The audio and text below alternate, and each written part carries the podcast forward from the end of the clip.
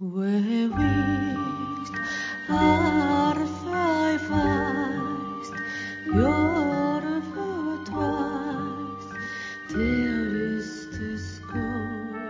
ぼ日刊階段山猫便第12夜 er 今夜ご紹介するのは転校生というお話です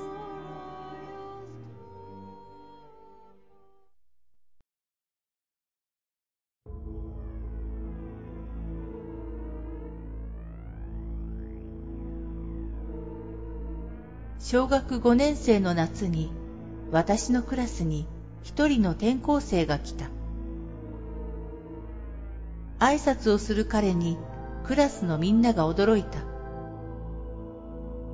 右目の下から鼻の横、口の脇から顎にかけて、アニメの主人公のような傷が痛々しかった。彼は言語にも障害が残ったらしく、転校は決死の覚悟だったと思う。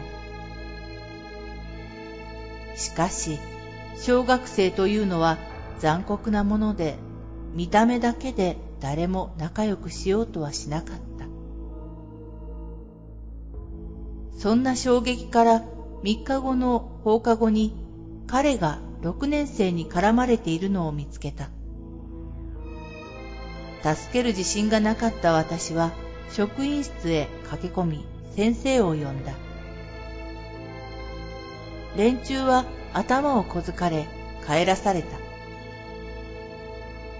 ふと彼を見ると、バラバラになった教科書や筆箱を拾っている。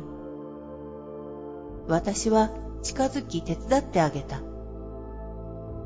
すると彼は、味がどう、と礼を言ってくれた。私と名字も帰る方向も同じで、妙に親近感が湧き、遊ぶようにもなった。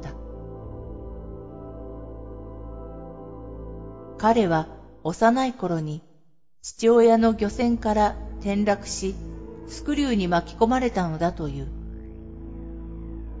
両親の離婚を機に転校は一大決心だったらしく、話を聞くうちにお互い車好きという共通点を見つけ、家にも行くようになった。冷やかす輩もいたが、相手にせず彼を支える役に徹した。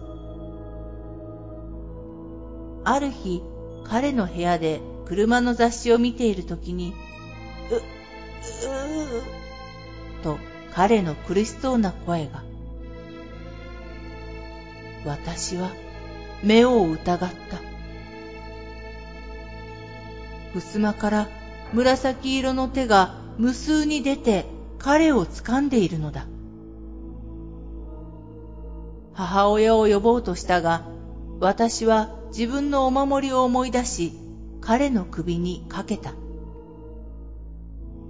無数の手は消え、彼は泣いて抱きついてきた。このお守りはじいちゃんが、これは奇跡のお守りだ。絶対守ってくれるからな。と私にくれたものでした。私は彼にお守りを首からかけておくように渡しました。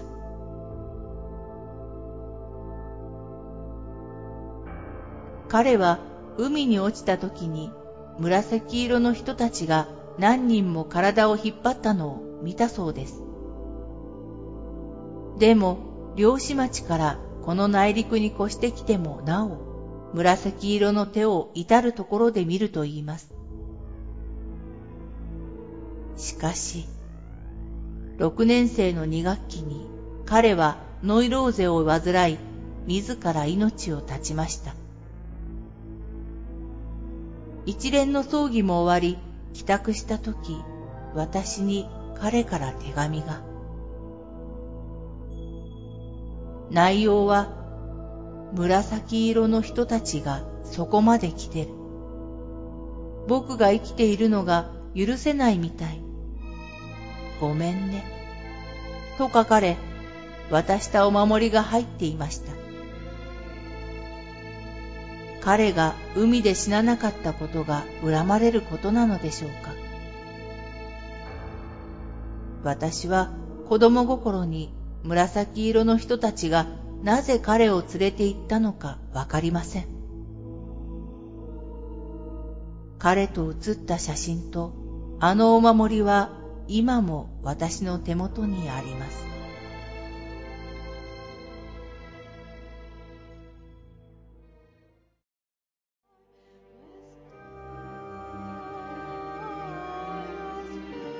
今夜のお話いかがだったでしょうか？ほぼ日刊怪談山猫便ではポッドキャストにてミニ怪談朗読をほぼ毎日深夜0時に配信してまいります。それでは皆様おやすみなさい。良い夢を。